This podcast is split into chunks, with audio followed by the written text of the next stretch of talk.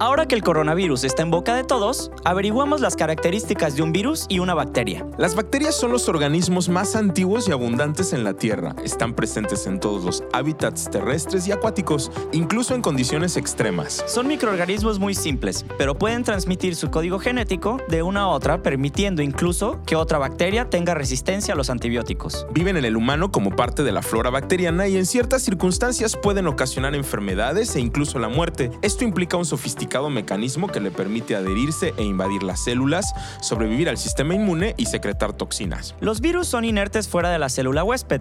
Eso los convierte en parásitos intracelulares de células de hongos, animales, plantas y hasta bacterias. Solo se componen de ADN o ARN y una capa de proteínas. También algunos tienen una doble capa. Los virus pueden diseminarse de diferentes maneras, a través de aire, tos, estornudos, por la vía oral, a través de las manos, agua, alimentos contaminados e incluso por contacto sexual. Los coronavirus tienen ARN como material genético pueden provocar infecciones de las vías respiratorias superiores y gripe común.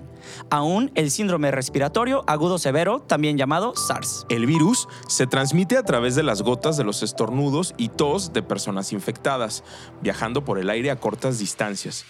También se puede propagar cuando una persona toca las superficies y objetos contaminados y después la nariz, boca u ojos. En el ambiente, las bacterias pueden sobrevivir y multiplicarse en superficies húmedas que contengan materia orgánica. Por el contrario, los virus solo se multiplican a través de células vivas, aunque algunos pueden sobrevivir más tiempo en el medio ambiente. Una rutina de limpieza con jabón y agua eliminará la mayor parte de microorganismos patógenos.